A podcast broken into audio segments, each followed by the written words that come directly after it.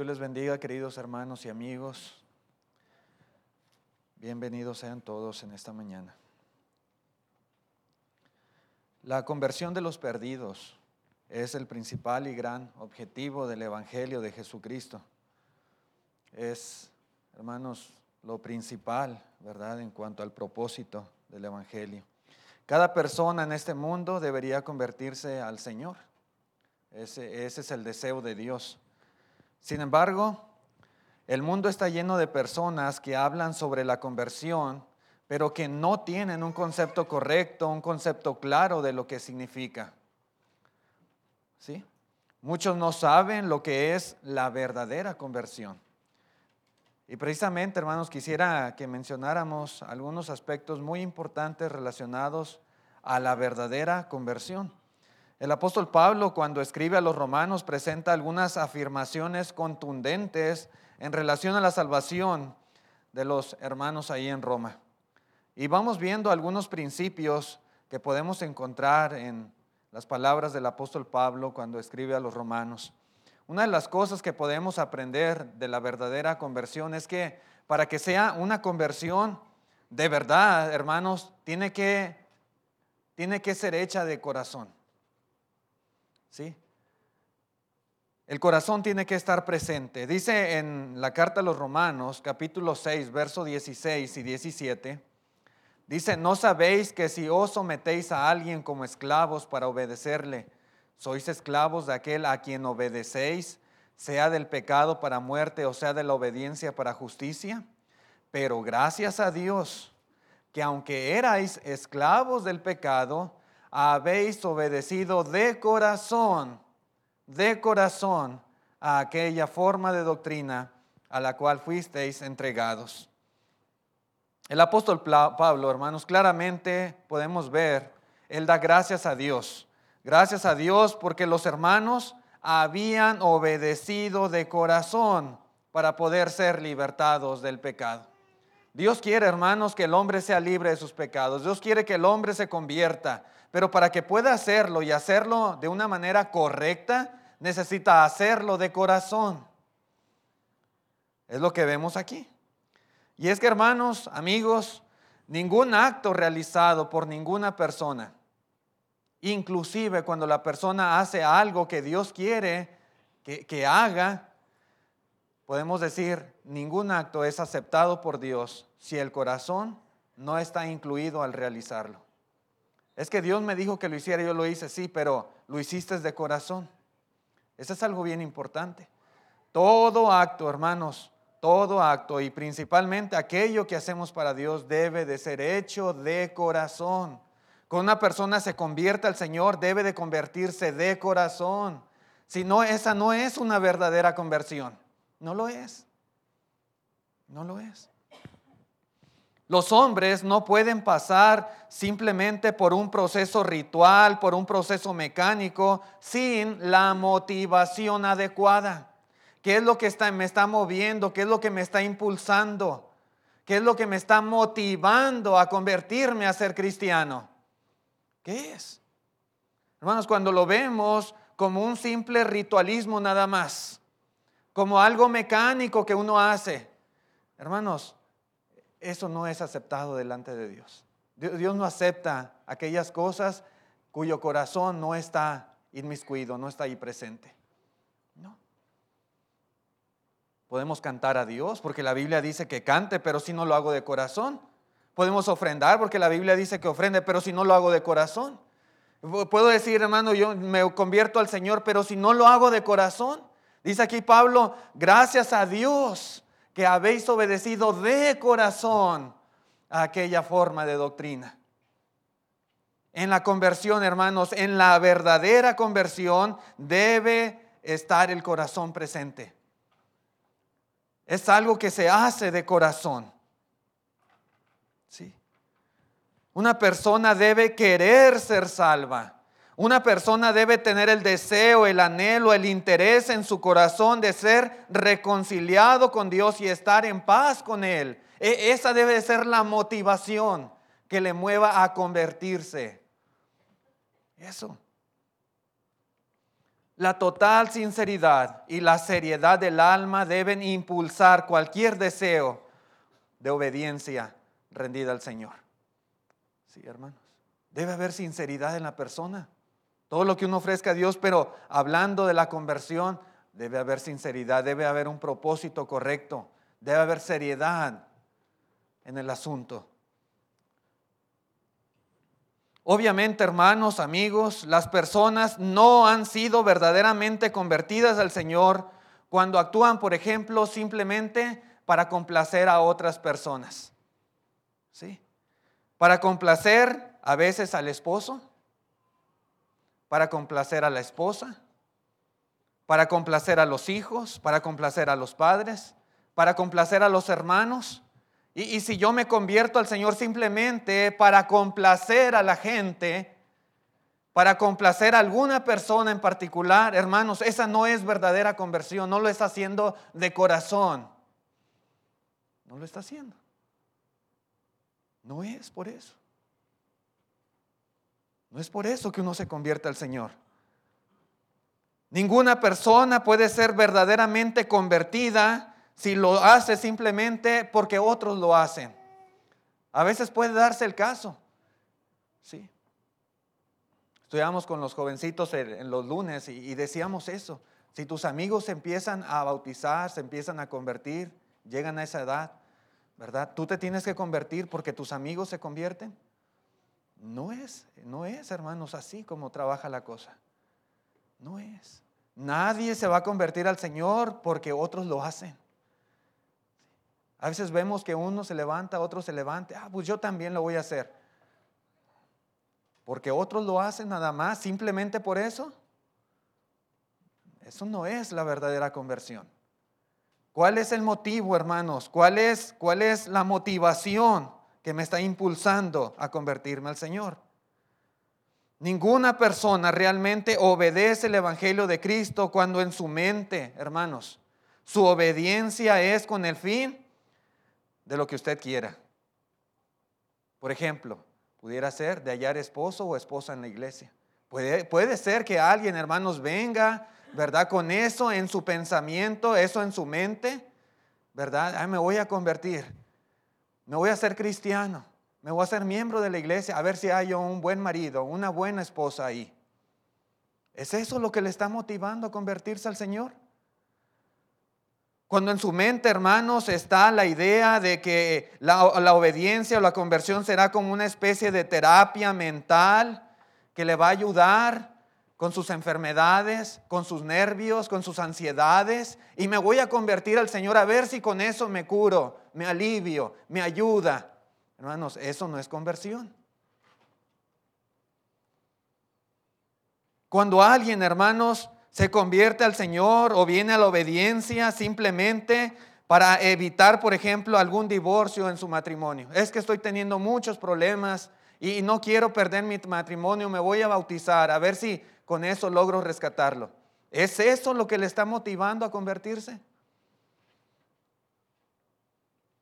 o para poder recibir algún beneficio económico. Es que si me convierto, si me bautizo, entonces ya voy a tener derecho a recibir alguna ayuda si en caso que lo necesite. ¿Es eso lo que le está motivando?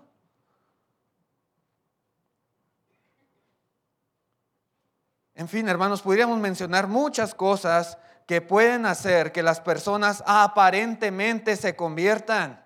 Sin embargo, otra vez es muy importante, hermanos, entender que cada pecador, cada persona que quiera convertirse al Señor, reconozca reconozca en verdad que Dios está mirando su pensamiento.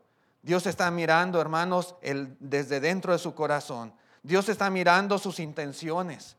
Que, que reconozca que Dios ve sus deseos. Dios conoce sus pretensiones, los propósitos que Él tiene. Dios, Dios lo conoce todo de esa persona. Si Él o ella no hacen ¿verdad? O no, no se convierten al Señor por la causa, por la motivación correcta. Entonces, no habrá tenido ningún valor ante los ojos de Dios. Lo que hizo habrá sido en vano. ¿Sí? Otra vez, la verdadera conversión debe de ser de corazón. De corazón. Dice en Colosenses 3:23, dice, y todo lo que hagáis, hacedlo de corazón como para el Señor. Cuando uno hace algo, hermanos, para el Señor, debe ser hecho de corazón. Y hablando aquí de las otras cosas que hacemos, tal vez en el trabajo, en nuestra sociedad, en el hogar, dice, hazlo de corazón como si lo hicieras para el Señor. La conversión, hermanos, es un mandamiento del Señor y tenemos que hacerlo para agradar al Señor, para estar en paz con el Señor, ser reconciliados con el Señor. Debe ser hecho de corazón. ¿Ok? Pero otra cosa importante, hermanos, otro aspecto que podemos notar en cuanto a la verdadera conversión es que debe de ser a Cristo. ¿Sí? A Cristo. El apóstol Pablo explica a los romanos que cuando uno es bautizado en Cristo Jesús, dice que uno es unido a Él, que uno muere con Cristo, dice Pablo, pero que también viviremos con Él. En el capítulo 6, versículo 22 dice Pablo, mas ahora habéis sido libertados del pecado y hechos siervos de Dios. Dice, tenéis por vuestro fruto la santificación y como fin la vida eterna. Cuando uno se convierte, hermano, uno se hace siervo de Dios.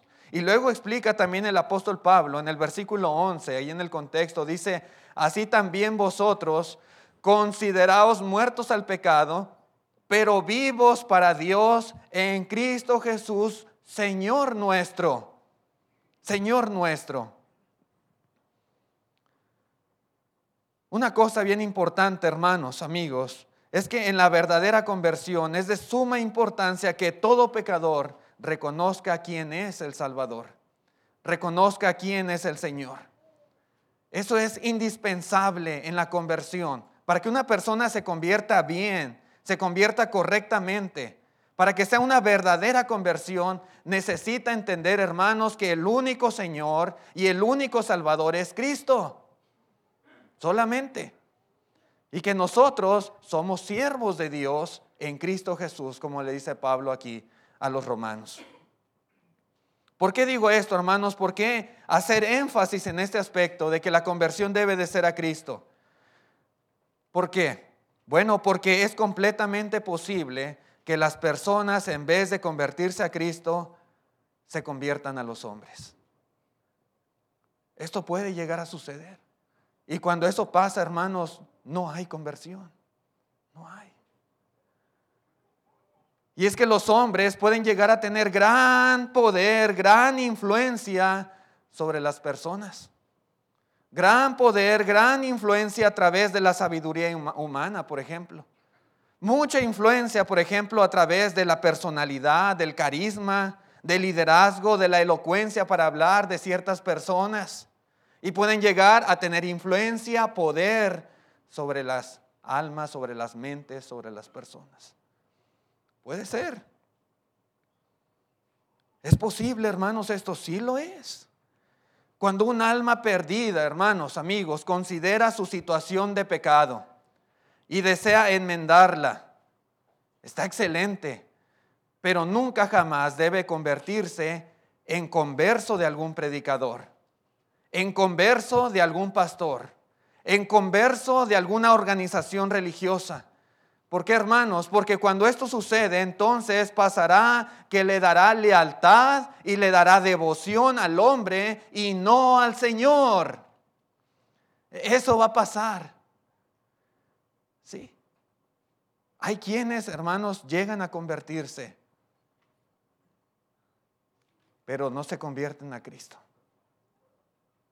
No se convierten al Señor. Se convierten a los hombres. Y esto se nota, hermanos, muy a menudo en ciertas personas. Cuando esto pasa, cuando la persona no se convierte a Cristo y se convierte al hombre, hermanos, en tiempos de crisis, cuando llegase a haber algún problema en la iglesia, lo que sucederá es que esa persona seguirá al hombre en lugar de seguir a Cristo. Porque no se convirtió a Cristo, se convirtió al hombre.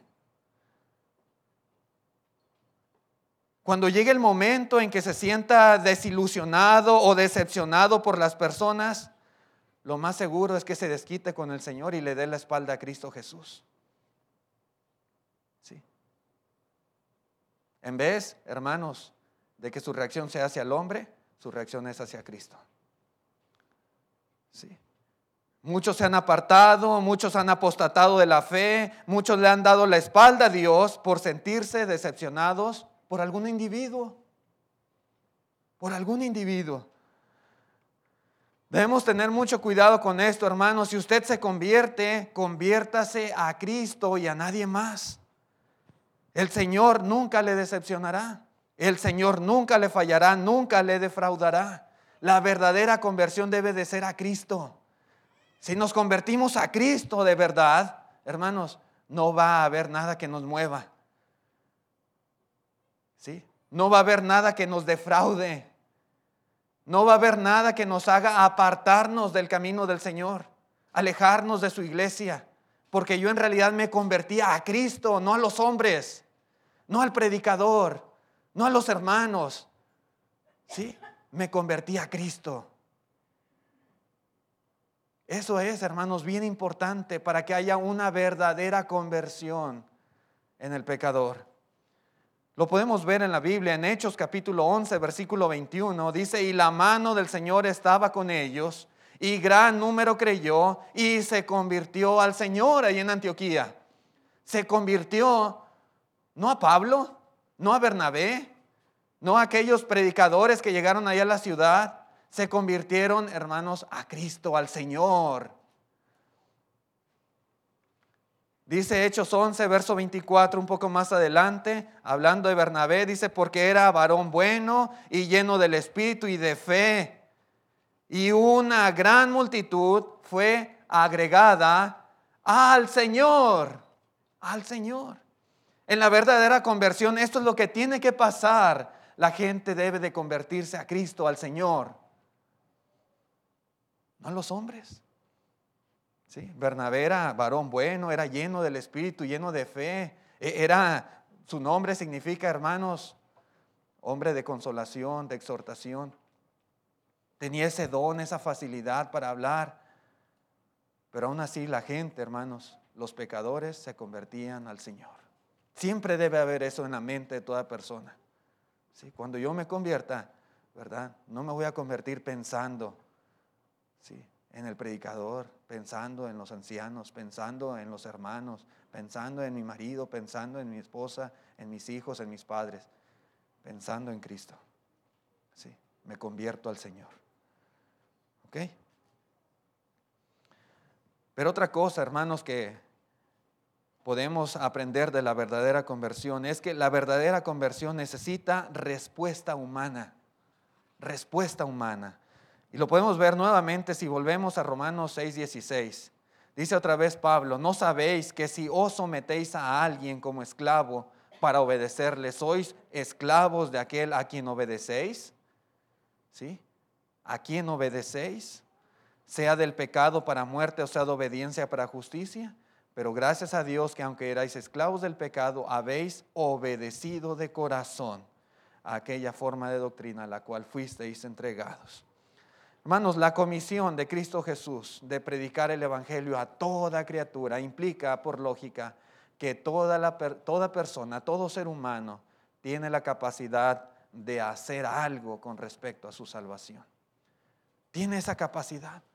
Pablo dice a los romanos que los hombres se someten en obediencia al pecado para muerte o se someten en obediencia a la justicia para vida. Es lo que dice aquí, lo que acabamos de leer ahorita. ¿Sí? El hecho mismo de que los pecadores pregunten, ¿qué haremos? Como hicieron aquellos tres mil en el día del Pentecostés. O que pregunten, ¿qué debo hacer para ser salvo? Como lo hizo el carcelero de Filipos. O que pregunten, ¿qué quieres que haga, Señor? Como dijo Saulo. Eso demuestra claramente que el pecador no es tan totalmente depravado ni totalmente inclinado al mal que no pueda hacer nada para salvarse. A veces quienes piensan eso, que el hombre está totalmente depravado, está tan inclinado al mal que él no puede salvarse, no puede hacer nada. Tiene que ser Dios quien le salve.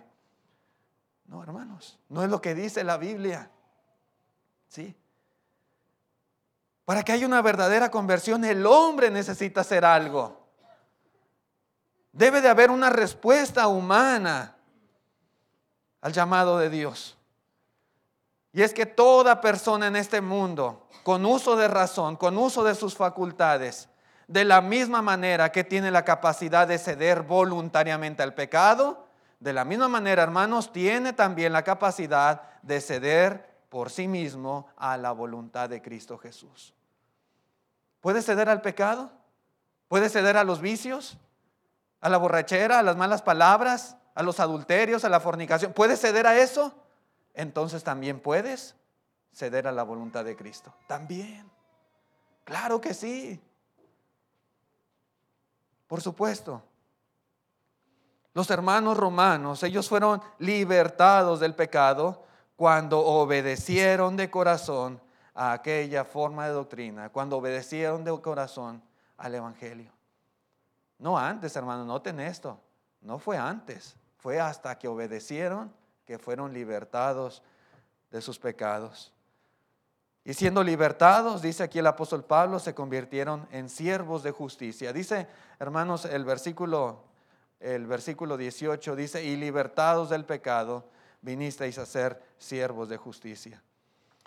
La palabra de Dios, hermanos, simplemente nos recuerda que Dios no fuerza la salvación para ninguna persona. Sí, Dios no obliga a ninguna persona. Él ofrece libremente a quien esté lo suficientemente preocupado como para actuar en obediencia a su voluntad. E, eso es, hermanos, lo que debemos entender aquí en la palabra de Dios. Sí. El hombre tiene que actuar. El hombre tiene que hacer algo, sin lugar a dudas. Dios, hermanos, pero el hombre tiene que hacer su parte también. Debemos aclarar también, hermanos, otra cosa en este punto, que las obras mediante las cuales un pecador se salva no pueden ser obras de la propia justicia del hombre. ¿Sí? Es cierto que el hombre tiene que hacer algo, pero no, no van a ser sus propias justicias, no van a ser sus propias obras lo que le van a salvar. En Tito capítulo 3, versículo 5 dice, nos salvó, ¿verdad? El Señor nos salvó Dice, no por obras de justicia que nosotros hubiéramos hecho, sino por su misericordia, por el lavamiento de la regeneración y por la renovación en el Espíritu Santo. Las obras de mérito humano se descartan por completo en la conversión del hombre. En Efesios 2, versículo 8 y 9 dice Pablo, porque por gracia sois salvos por medio de la fe y esto no de vosotros, pues es un don de Dios no por obras para que nadie se gloríe. Los hombres, los seres humanos no tienen, hermanos, amigos, ni la sabiduría ni el poder para inventar o para idear un camino a la salvación. No es. El hombre no tiene esa facultad de hacer tal cosa. Es Cristo, hermanos. Es solamente Cristo quien hace posible la salvación del pecador. Sin embargo, otra vez, Él salva solo a aquellos que le obedecen, ¿verdad? Aunque la salvación es de Cristo, aunque la salvación Él la da, el hombre tiene que hacer algo. Y en esa obediencia, hermanos, es que el hombre se convierte al Señor y es salvo. Dice en Hebreos capítulo 5, versículo 9, y habiendo sido perfeccionado, vino a ser autor de eterna salvación para todos los que le obedecen. Es, hermanos, es esta obediencia a Cristo lo que constituye la obra hecha por el pecador que le trae la salvación en Cristo Jesús. Esta es la obra del hombre, la obediencia, la obediencia a Cristo Jesús. Hermanos, es bien importante aclarar que cuando Dios le ordena al pecador que realice cierto acto, esa es una obra de Dios y no una obra de su propia justicia. Algunos dicen, no es que si tú, ah, si tú te bautizas, eso es una obra. Sí, e, es lo que dicen algunas personas. Y no somos salvos por obras. Hermanos, es muy importante entender, cuando Dios le ordena al pecador que realice cierto acto, eso es una obra de Dios. Una obra de Dios y no una obra de la propia justicia del hombre. ¿Sí? Cuando las personas obedecen dicho mandamiento, no se trata de que él esté procurando salvarse a sí mismo haciendo tal o cual cosa. Simplemente está siendo obediente a la voluntad del Señor. Hermanos, aún el creer es una obra. Para los que dicen, no, nada más creer. El creer es una obra. Dice Juan capítulo 6, verso 29, respondió Jesús y les dijo, esta es la obra de Dios, que creáis en aquel que le ha enviado. El creer es una obra, pero otra vez, hermanos, es una obra de Dios. Y es una obra de Dios simplemente porque es algo que Dios ha ordenado. No es una obra de Dios en el sentido que, que Dios, hermanos, milagrosamente haga que el hombre crea. No, es una obra de Dios en el sentido de que Dios lo mandó, en el sentido de que Dios lo ordenó. ¿Sí? Es una obra de Dios. Sin embargo, también, hermanos, el hombre tiene que hacer su parte en esta obra. Dios lo manda, sí, Dios lo ordena, pero el hombre tiene que ejecutarlo. El hombre ejecuta la obra de Dios. Es como usted ve a su hijo y le oye, ¿qué estás haciendo? ¿Por qué estás haciendo eso? ¿Quién te dijo que hiciera eso? Es que mi papá me dijo que lo hiciera. Ah, ok, está bien. Lo está haciendo el hijo, pero le dijo el padre que hiciera tal cosa. ¿Verdad? Nosotros, hermanos, cuando cumplimos con estos mandamientos, no, no es cosa mía, es cosa de Dios, esto es obra de Dios. Dios lo ha mandado, Dios lo ha ordenado, Dios lo ha especificado. Y yo tengo que hacer mi parte. En la verdadera conversión, hermanos, se requiere respuesta humana. No es algo milagroso, no es algo espontáneo. ¿Sí? El hombre tiene que hacer su parte. Si el hombre de verdad quiere agradar a Dios, tiene que hacer la obra que Él le ha mandado. En este caso, como vemos aquí en Juan 6:29, tienen que creer. Creer en Cristo. Sí. Cuando un pecador cree de corazón, se arrepiente de sus pecados, confiesa su fe y es bautizado también, hermanos, entonces es salvo. Y es salvo no porque ha hecho sus propias obras. No, no es eso, hermanos. Es salvo porque ha hecho las obras de Dios. Ha hecho la obra de Dios. El creer es una obra de Dios. El arrepentirse es una obra de Dios. El confesar, hermanos, nuestra fe es una obra de Dios y el bautismo es una obra de Dios porque Dios lo ha mandado. Pero cada uno de estos mandamientos requiere la respuesta humana. Requiere que el hombre, hermanos, los ejecute. Debemos entender, hermanos, que la verdadera conversión es obra de Dios, ya que Él fue el que dio el plan de salvación y Él es el que perdona también.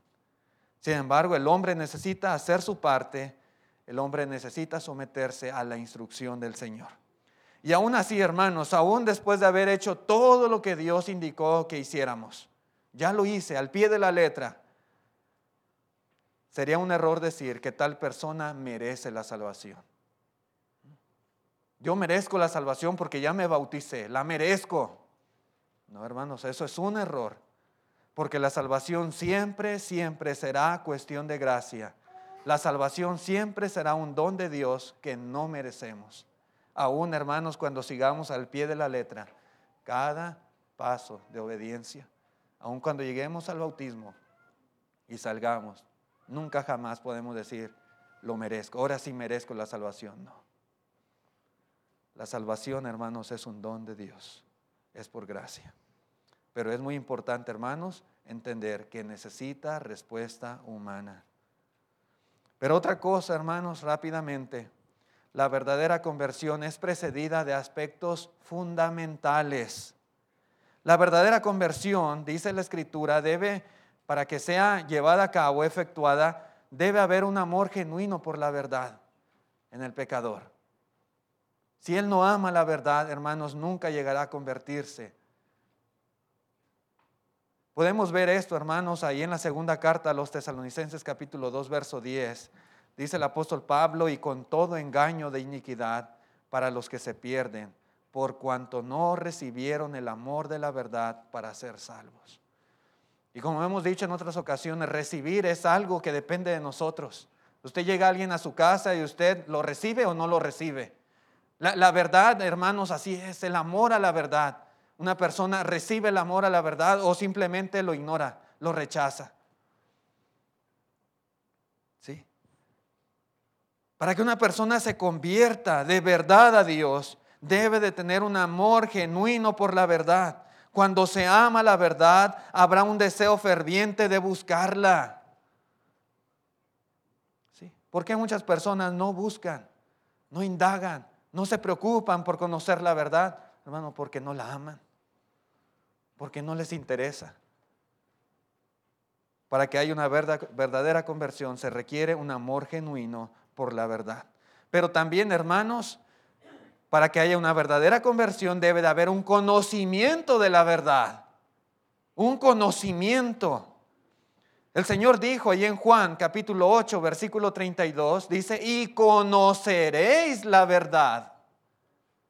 Conoceréis la verdad y la verdad os hará libres. Sin la verdad, hermanos, amigos, sin la verdad, el pecador nunca, nunca jamás será libre. No se trata nada más de creer por creer. Mucha gente cree diferentes cosas, pero cree la verdad. ¿Cree la verdad? Hermanos, otra vez se requiere un conocimiento de la verdad para poder ser libres. Sin ello jamás lo seremos.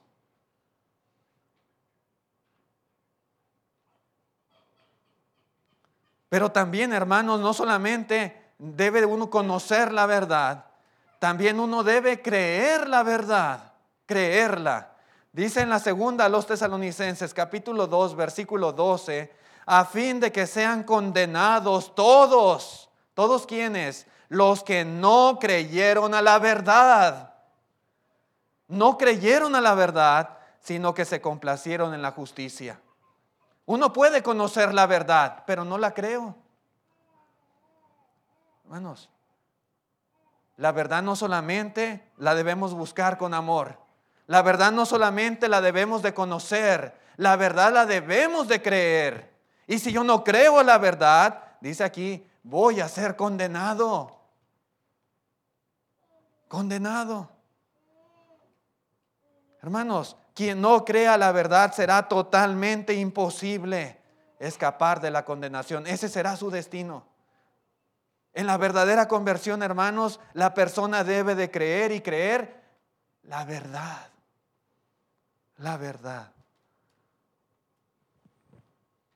Finalmente, hermanos, también debe de haber una obediencia a la verdad para que el alma pueda ser purificada el apóstol Pedro es lo que dice en la primera carta, capítulo 1, verso 22. Dice, habiendo purificado vuestras almas por la obediencia a la verdad, mediante el Espíritu para el amor fraternal no fingido, etc. Hermanos, mientras que la persona no obedezca la verdad, su alma no puede ser purificada. Sí, hermanos. Todos estos pasos que vimos aquí, todos estos aspectos son muy importantes y deben de preceder a la verdadera conversión. ¿Sí? Cuando una persona se convierte, debió haber tenido esto, un amor por la verdad, un conocimiento de la verdad, una fe en la verdad, creer en la verdad y obedecer a la verdad. Si no hay esto, hermanos, no, no hay la verdadera conversión.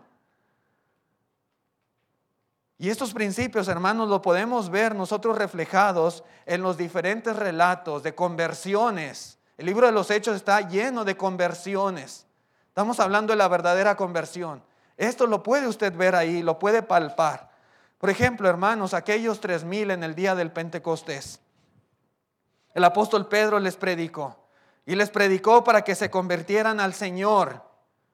El apóstol Pedro les predicó, hermanos, aquel sermón donde se centró en la identidad de Jesús como el Cristo, en su exaltación a la diestra de Dios. Y podemos ver, hermanos, en la narración del libro de los Hechos, que aquella multitud de personas desde un principio estuvieron interesados, estuvieron atentos al mensaje predicado. En Hechos 2, versículo 11, podemos ver, dice, cretenses y árabes, les oímos hablar en nuestra lengua las maravillas de Dios. Y estaban todos atónitos y perplejos diciéndose unos a otros, ¿qué quiere decir esto? ¿Sí? Era el sentir de ellos, ¿qué quiere decir? ¿Qué quiere decir? Había un interés, hermanos, en conocer, en saber. ¿Qué quiere decir aquello que se estaba enseñando, predicando en aquella ocasión? Podemos decir, hermanos, que ellos tuvieron amor por la verdad. Amor por la verdad. Sin embargo, hermanos, no fue solamente el puro amor por la verdad.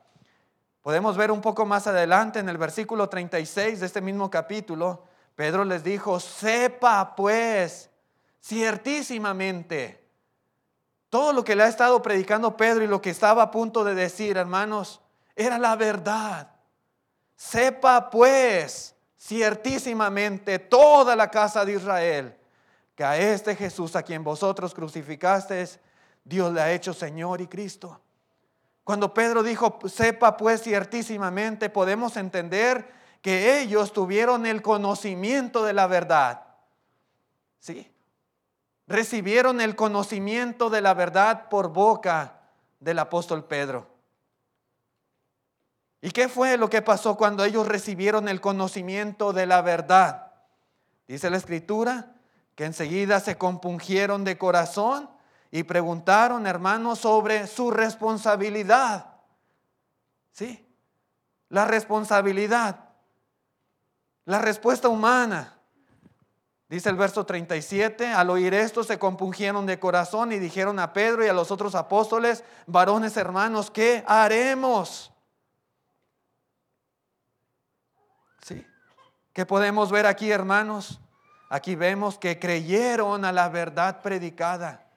Recibieron la verdad, sí, pero no solamente la recibieron, no solamente la conocieron, la creyeron.